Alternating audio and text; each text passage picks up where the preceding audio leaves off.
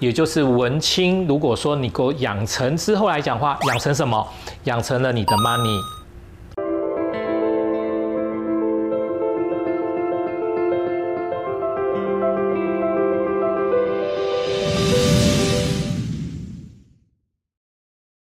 文青养成计划，这个文青养成之后要干什么呢？到底学习文青养成计划之后要干什么吃？那我们今天去讲，就是呃，跟文青养成计划如何去实践所谓的变现的这件事情哈。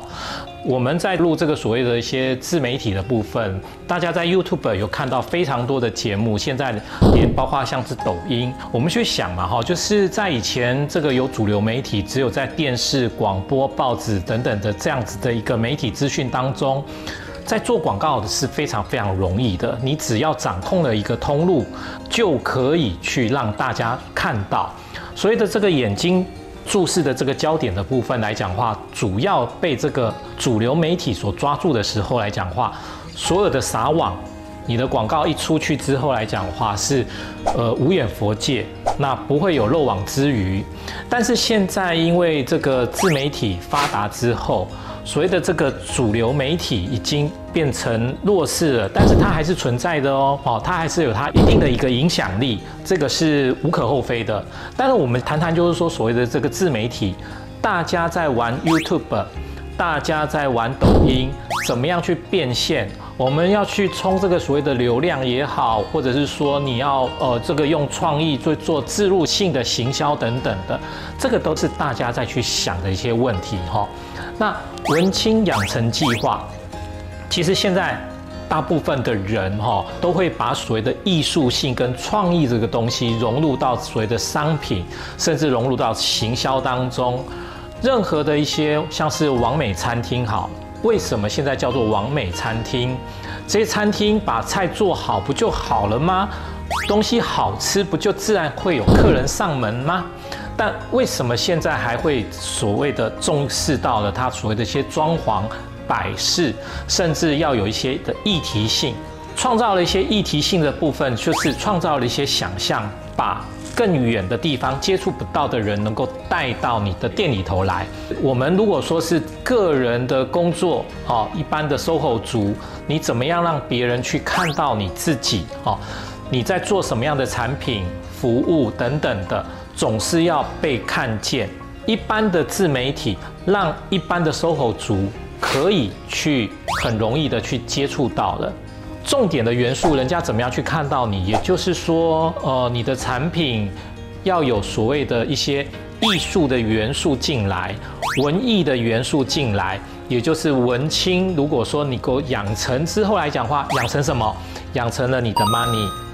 其实文青养成计划并不是说他很单纯的只是把你教会成你是文艺作家，哦，把你教成就是说啊，你是一个理想的、很有抱负的这样的艺术家，然后真正呃能够功成名就哈。在一般的我们所谓的市场商业的竞争当中来讲的话。如果参与的这个所谓的文青养成的这个元素进去的时候，其实是让你的商品能够更所谓的综艺化，更有效果的去吸引人，去 focus 到你的商品，就能够把他们口袋里的钱掏出来给你。这个其实才是一个文青养成如何变现的一种方式，也是一种步骤。怎么样来做呢？也就是你一定要按部就班的所谓的“一二三”的一个顺序，在一二三的这个步骤，你就先要把东西做出来，也就是一个主题性是什么，你要吸引到哪一些的人，再来呢，你要用什么样的方式？你要用影片呢，还是选择使用这个文字呢？好，如果说你今天是用文字。那文字能不能发挥出它的一个影响力？你就要在内容的部分去产生一些所谓的文艺，跟你商品实质上的一个串联，也就是我们所说到的这个创意的感觉。你必须要把两件不同的元素组合在一起，让它突变。那再来就是说一个载体，用文字，那你当然就要放在部落格。那如果说是用这个影音的部分来讲话呢，那你就是放在 YouTube。如果是照片来讲话，当然是选择 FB。所以这个载体的管道这部分，也就是如何去接触到人。毕竟你所创造出来的文青的作品，再来要带到所谓的商业性的目的的部分来讲话，还是要吸睛。这个也就是我们在做文青的时候，你必须要去了解你的源头跟目的性。